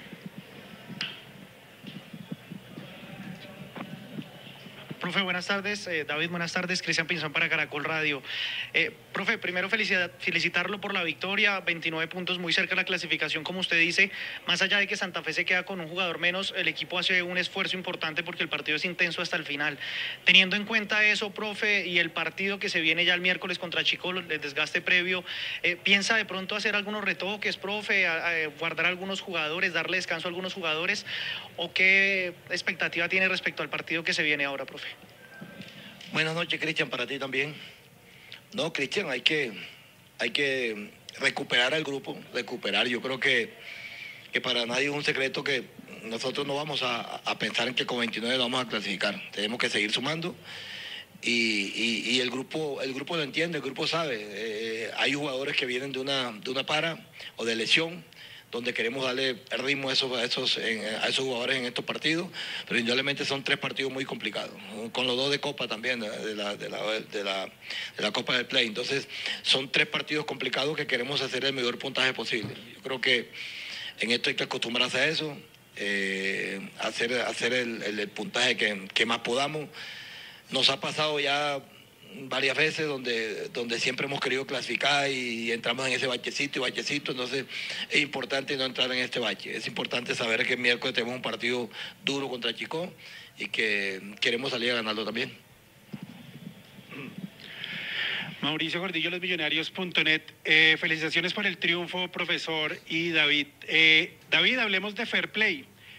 ¿Qué fue lo que pasó en la jugada allá cuando Moreno no quiso eh, retornar la atención eh, cuando el, balón a tierra, que debió devolver el, balón. ¿Qué fue lo que pasó allá? Buenas noches. Bueno, yo creo que lo primero es no crucificar a Moreno. Tengo entendido que es un jugador muy joven, la verdad. Eh, yo se lo dije a él que, que, esto hace parte del fútbol y del fútbol y de la gente es la lealtad y, la, y el fair play, ¿no? Pero yo creo que a él hay más que, como se lo dije a, a uno de sus compañeros, enseñarle y decirle para que esto no vuelva a ocurrir, porque esto no se ve mal Santa Fe, no se ve mal Millonario, se ve mal el fútbol colombiano, pero estoy seguro que, que él lo entendió, lo comprendió y, y, más adelante no lo va a volver a hacer. Profesor Alberto Gamero, eh, Ricardo Martínez para Casa Azul de Colmundo Radio. Profesor, quiero bajarle un poquito el, el clima, la temperatura, fue un clásico, eh, digamos, eh, en algunos momentos o paraje recio, en algunos momentos con decisiones arbitrales duras, eh, en algunos momentos como el del fair play de decisiones complejas. Quiero su expresión para la hinchada, para que lo que pasó y se vivió como se vive intensamente en un clásico, pues no trascienda afuera de la cancha. Buenas noches, Ricardo, para usted también. Sí, Ricardo, muy bonita esta, esta, esta oportunidad, se puede decir, hombre. La verdad, sí, si la hinchada, si nuestros directivos, como escuché cuando recién iba a comenzar la prensa, hubo algo de pronto exterior, nosotros pedimos disculpa. Disculpa porque en el fútbol nosotros lo que queremos es paz. Hoy me gustó el estadio cuando estaba azul y, azul y rojo. Eso es lo que nosotros queremos del fútbol colombiano. Nosotros, yo personalmente tengo nietos.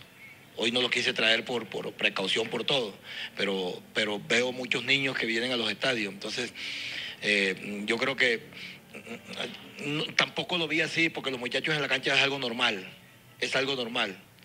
En la cancha siempre va a haber roces, siempre va a haber eh, choques, peleas, eso es normal. Lo que nosotros sí tenemos que evitar que sea en la grada, que sea eh, alrededor del, est del estadio. Entonces, les pido mesura, les pido sí por parte de Millonario disculpa y, y, que el fútbol se viva en paz, que el fútbol se viva en familia. Hoy vinieron muchas familias a ver el clásico. Y hay muchos que se fueron felices, hay muchos que se fueron tristes, hay muchos que se fueron alegres, como nuevamente, pero, pero este es paz, paz y, y ojalá que esto no, no trascienda para nada para nada. Ya Silva habló el caso de, Moreno, es un jugador joven que hay que, que hay que arroparlo, que hay que decirle que, que, si se equivocó, yo sé que no, no lo va a hacer, pero, pero queremos fútbol en paz, en paz y que ustedes también eh, disfruten. Siempre se dice que el fútbol es la alegría, es felicidad, el fútbol nunca va a ser tristeza y que no, no podemos tener aquí que de aquí hacia afuera venga de tristeza, no. Vengan con alegría y váyanse alegres nuevamente para su casa. Profesor, buenas noches. David, buenas noches. Rafael Tobar de Pasión Azul. David, hoy Millonarios salda un par de deudas, por así decirlo, que tenía. Marcamos de larga distancia, marcamos de cabeza, marcaron los tres hombres adelante, que, se, que por momentos el arco lo teníamos cerrado. ¿Está Millonarios empezando el alza hacia arriba? Buenas noches. Pues para eso trabajamos día a día. Hay veces uno quiere e intenta hacer las cosas bien y no salen, otras veces salen. Entonces yo creo que lo único que tenemos que hacer, como siempre lo hemos dicho, es pasar la página y seguir trabajando y seguir trabajando y volver a corregir y volver a corregir y seguir trabajando. Esperemos que Dios quiera estos, estas posibilidades que, que nos estás diciendo, como la media distancia y los tres de arriba, pues se sigan dando para lo que viene, en este caso el miércoles, para poder asegurar la clasificación. Profe Imaca, buenas noches. Eh, Felipe Molina del Diario AS. Eh, profe, eh, una pregunta de Leonardo Castro. Muchas veces se le busca por el gol, pero hoy demostró que es un delantero muy completo, o sea, situación corto, abrió espacios. O sea, ¿qué opina de ese trabajo de Leonardo Castro? Buenas noches, Felipe, para ti. Yo, yo, al, yo al le dije, y creo que fueron las primeras dos de prensa que dice aquí, yo, yo quiero un jugador que me ayude a jugar y que, y que sea un jugador de equipo, no solamente un goleador. Entonces, él eso lo ha entendido. A mí cuando me preguntan por Castro no hace gol, pero nos ayuda, nos ayuda mucho a ganar. Porque si bien él no fue el goleador en el año pasado en el fútbol colombiano, en el semestre pasado, no fue el goleador, pero estuvo en el equipo campeón. Y estuvo en el equipo que hizo, creo que hicimos 40 goles. Entonces, ayuda. Y me alegra mucho que él, que él, que él que él concrete, que él anote porque esa es la felicidad de él. Pero él sabe que también nos está ayudando en, otros roles y que nosotros estamos felices por eso. También, hombre, me hubiera gustado lo de, lo de Fernando hoy. jugador que viene trabajando, que viene, que viene esperando su oportunidad, que viene luchando. Hoy entró y la tuvo y desafortunadamente no, no pero, pero estamos también en la expectativa de que él también eh, eh, esté en, en, las anotaciones nuestras porque, porque es goleador, porque es goleador, porque sabe hacer goles. Entonces lo de Castro, repito, feliz, feliz por el trabajo de él, porque es un trabajo de equipo. ¿Qué tal, profe Maca? Buenas noches. Sergio Cortés de Deportes RCN. La pregunta para el capitán. Usted como líder de grupo, ¿cómo aconseja a un jugador como Beckham David Castro, que ha venido evolucionando bastante? Hoy fue protagonista con el gol, pero tuvo esa falla en el primer tiempo. ¿Qué consejo le da usted como capitán? No, creo que buenas noches. Como capitán lo único que le dije fue al ratico que pasó la jugada que él se estaba cogiendo la cabeza, le dije no se quede en eso y hágale, siga porque ahorita se le puede volver a quedar es no quedarse uno en el error. Yo creo que eso es fundamental para uno en el fútbol, no quedarse en el error y no quedar como sufriendo por la jugada que haya perdido o por el mal pase que haya hecho, sino ya dejarlo atrás y seguir. Buenas noches, profe. Buenas noches, Maca. Gabriel Jiménez para Mundo Millos. Estamos en el tercer tiempo. Profe, quisiera preguntarle por el estado de Daniel Cataño y de paso si Juan Pablo Vargas, el, el dictamen médico. Muchísimas gracias. Buenas noches, Gabriel, para ti. Eh, lo de Cataño, aparte de su, de su molestia en la pelvis, eh, también tuvo una, una recaída en la, en la, salud de, gripa y de fiebre, que este señor se las pegó aquí a todos. Entonces también le pegó la gripa a Cataño. Entonces ahora tiene, tiene, tiene la, lo de la pelvis eh, ya va mejorando. Y ahora tiene la lo que tú pegaste, ¿qué fue? Eso, gastroenteritis. Entonces, estamos esperando también que se, que se recupere. Yo creo que esta semana él ya quiere estar, él quiere meterse y esta semana lo vamos a tener. Lo de Juan Pablo sentí una molestia, una pequeña molestia cuando devolvió una bola a, Montero, pero me dice que no, él dice ahora que no es, no es nada grave. Vamos a esperar el día de mañana y, y pasar mañana ya que esté más tranquilo para ver cómo, cómo evoluciona. Vamos a terminar. Gracias, César. Eh, buenas noches, profe Gamero. Eh, Amaca, la pregunta para el capitán, justamente hablando de su recuperación. Lo vimos ayer en el entrenamiento que hizo parte un pedazo de la práctica. Finalmente hoy le alcanza para ser titular. ¿Cómo se sintió Maca eh, con ese 100% que le conocemos en el partido hoy tan importante que se gana y sobre todo para lo que viene el próximo miércoles, partido complicado contra el Chico? Buenas noches. Rafa Puentes, eh, super hincha de San Buenas noches, Rafa. Pues la verdad, a veces una cosa es como uno se sienta y otras como uno se vea, ¿no? Pero pues yo me sentí bien, o sea, me sentía bien estar al 100 para poder, eh, digamos, estar a disposición del cuerpo técnico porque sabía lo que nos jugábamos, sabía el partido que iba a ser, que era un partido muy importante para nosotros, que iba a ser un partido físico, que iba a ser un partido de vuelta y la verdad me sentía bien, por eso eh, me entrené, por eso quise estar a disposición del cuerpo técnico y bueno, ya, ya el el desempeño, pues cada quien lo, califica. Gracias, profesor. Gracias, Maca. No hay habilitado hoy por parte del club. Eh. Bueno, ahí teníamos las palabras de Maca y del el profesor eh, Alberto Gamero en la rueda de prensa de este triunfo de Millonarios 2 a 3 en el Clásico. Vamos ya eh, llegando casi a las... ¿Qué se me hizo? ¿Qué se me hizo? ¿Qué se me hizo? casi 70 minutos ya de nuestro tercer tiempo y 400 personas conectadas. Gracias a todos los que están en vivo y a todos los que van a vernos y oírnos en diferido, que siempre sabemos que hay mucha gente ahí. No se pierdan, lógicamente, todo el cubrimiento post partido, las crónicas, eh, las fotos, la cápsula del Mechu, que seguramente va a estar dentro de muy poquito aquí en el canal de YouTube. Para la gente que estaba preguntándonos por el video de la rueda de prensa, también el video lo van a encontrar más adelante. Ahorita por el tercer tiempo y para poderlo pasar lo más rápido posible lo pasamos de esta manera. Pero el video lo van a encontrar después en, una, en un video aparte de solamente la rueda de prensa en nuestro canal de YouTube. Eh, Juanse, ya sus consideraciones finales y su mensaje de cierre y pensando en lo que se viene para, para Millonarios, tanto en Liga como en Copa. Eh, vienen los goles, vuelven los goles en un clásico y eso llena de confianza a Beckham llena de confianza Guerra, que viene jugando muy bien, al mismo Leo Castro, que como decían es un delantero muy completo, de verdad es que obviamente uno lo mide por goles, pero lo que le aporta al equipo es muy bueno. La dupla Pereira me está funcionando un montón. Fíjense que es la misma dupla que hace el gol contra Junior. Asistencia ah. de más de no sé cuántos metros. a Beckham y termina definiendo y bueno, hoy también. Creo que se están entendiendo muy bien, eso es lo que importa, que se encuentren esas pequeñas sociedades, pues porque para estos partidos definitivos es muy importante que vengan los lesionados, que se recupere Cataño. Fíjese que el tema de Cataño creo que es un virus ahí que está en el equipo. Ojalá que se recupere muy pronto. Necesitamos de vuelta y hombre, seguramente contra Chico, porque no los tres puntos y una vez asegurarnos en ese grupo de los ocho. Gracias a todos. A Chico toca, toca, toca ganarle, no hay nada que hacer. Alvarito, Alvarito Prieto, hermano, su mensaje de cierre en este tercer tiempo donde le ganamos un clásico bien chévere a Santa Fe. Sí, un clásico que nos había quedado la espinita del partido pasado, que creo que lo perdimos nosotros con esas dos expulsiones. Eh, hoy ellos les pasó una parecida, de hecho la expulsión de ellos es, es, parecida a la de Maca, pero, o sea, parecida por la zona de contacto. Eh, y un clásico que, que contaba más, que nos, nos deja casi clasificados y que bueno, no, pues en lo posible, creo que la clasificación está muy cercana por los resultados que se han dado. Seguramente queremos más puntos y con 30 o 31 estemos más tranquilos, pero está muy, muy cercana y eso, eso, eso nos va a llevar, ojalá, a tener que hablar de, de si alguna vez habíamos clasificado seis veces seguidas y que definitivamente se, se vuelva costumbre, que se vuelva costumbre poder estar peleando en las finales. En las finales se vuelve a barajar y ahí estaremos otra vez peleando.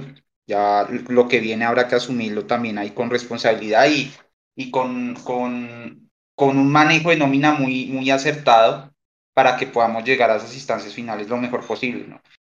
Oh, de nuevo, matizando que en el semestre pasado justamente no, no pudimos, recordemos que empezamos sin Cataño, sin, sin Maca, y ahí lo sacamos adelante, entonces es llegar lo mejor posible, pero sin, sin, sin dejar de lado que podemos seguir sumando y y sin dejar de pensar que independientemente de cómo lleguemos, seguramente vamos a estar peleando, que eso es lo que, lo que siempre esperamos desde equipo. Creo que ya ojalá pase tanto tiempo sin pelear arriba que se nos olvide cómo era esa época. A mí la verdad no me acuerdo mucho de, de, esa última vez que nos quedamos por fuera de, de los ocho.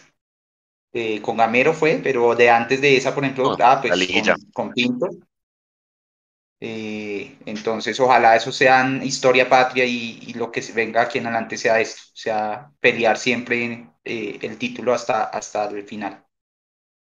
Como debe ser, como la historia y el nombre de Millonarios lo demanda y también como la ilusión del hincha siempre la tiene presente, Millonarios tiene que estar siempre peleando títulos. Y para poder pelear títulos, usted tiene que hacer un paso previo que siempre entrar a los ocho.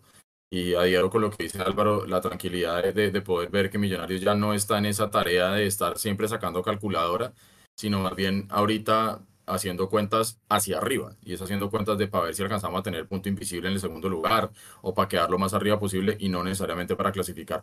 Pablo Salgado, hermano, le mando un abrazo grande y por favor su mensaje de cierre en el tercer tiempo de Mundo Millos.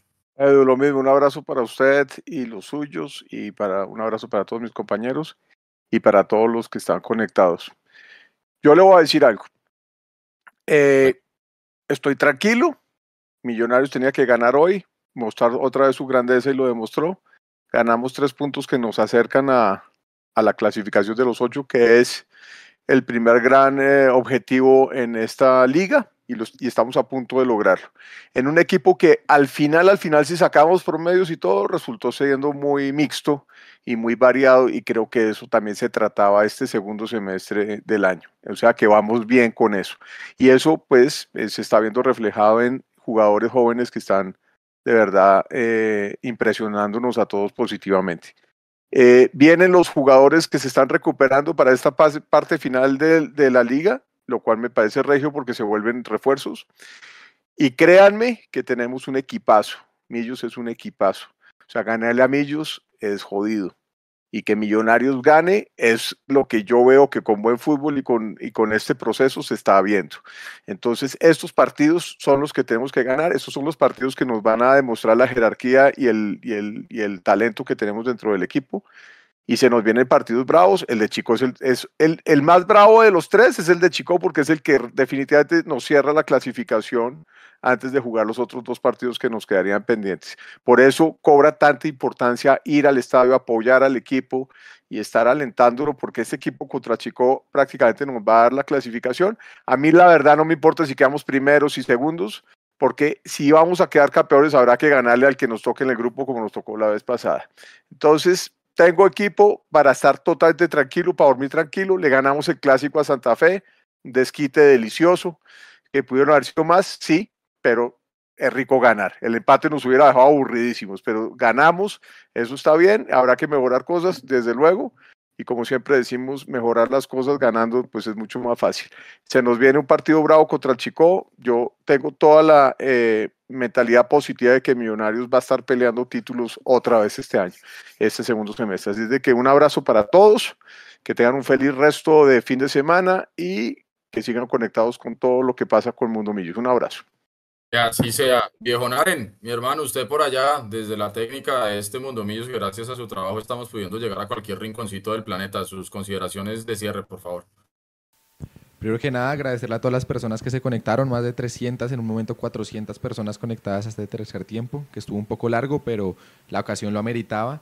Y yo quiero darle, primero que todo, la importancia al gol de Jaer en el anterior clásico, ese 4-2 que hizo, ¿no? Los clásicos generalmente suelen ser partidos bisagra y aunque Millonarios perdió ese partido, ese gol de Jaer, creo yo que significó mucho hacer un gol con nueve hombres ante una goleada que casi que se veía inminente y poder evitarla. Yo les cuento, después de ese clásico, Millonarios ha jugado nueve partidos contando la Copa, ha ganado siete, ha empatado dos, no ha perdido ninguno, está invicto después de ese clásico. Mientras que, mientras que Santa Fe, aunque ganó el clásico, perdió una gran oportunidad de golear a Millonarios y ha ganado solo un partido, ha perdido cinco y ha empatado tres. Entonces fue el partido bisagra y muchas veces el, el marcador no es lo que significa tanto, sino el contexto. Y el contexto a Millonarios en ese clásico le dio un empuje tremendo para afrontar este semestre. Espero que el miércoles Millonarios consiga los puntos necesarios para asegurar la clasificación y poder pensar en la Copa, poder dosificar el equipo de manera correcta en Cali para que a los tres días de ese partido, que será el 30 de octubre, ya jugar acá el 2 de noviembre contra Cúcuta con el equipo descansado, ojalá con muchos más jugadores recuperados y poder sacar una buena diferencia para pasar a la final de Copa. Es importante ganar el miércoles para eso. Yo la verdad veo muy complicado que Millonarios logre ser cabeza de serie. América tendría que, que pinchar y le quedan partidos que no son tan complicados. Tiene dos partidos en casa además de eso.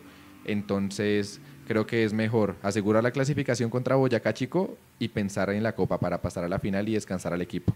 A todos los que se conectaron, muchas gracias. A Edu, Juanse, Álvaro y, Pablo que se conectaron, muchas gracias y esperemos a ver qué sucede el próximo miércoles. Eso, listo hermano, gracias. Hugo Germán Morales nos saluda desde Condoto Chocó. Eh, Azul por siempre, Edwin Azul Torres, Diego Murillo, Gonzalo Espitia, eh, Alex Casas, eh, y por aquí también había alguien que quería leer. Carlos González Camero nos dice, Mundomillo siempre nos mantiene informados a todos los hinchas. Un abrazo también grande para él. César González, Daniel Rincón, Edwin Azul Torres, Gerardo Neira, William Esteban Ruiz y todos, todos, todos los que alcanzamos a saludar y a los que no alcanzamos, gracias por estar siempre ahí. Ustedes saben que para nosotros lo más importante es poder llegar hasta cualquier rinconcito donde ustedes se encuentren para poder unirnos en esta pasión que se llama Millonarios. Porque como siempre lo digo y con esto me despido y les doy las gracias y que pasen un lindo fin de semana. No hay nada más lindo que ser hincha de Millonarios y no hay nada más lindo que ganarle el clásico a Santa Fe. Vamos. Y solo millos locas. Se les quiere mucho. Un abrazo. Chao, chao. Chao. Chao.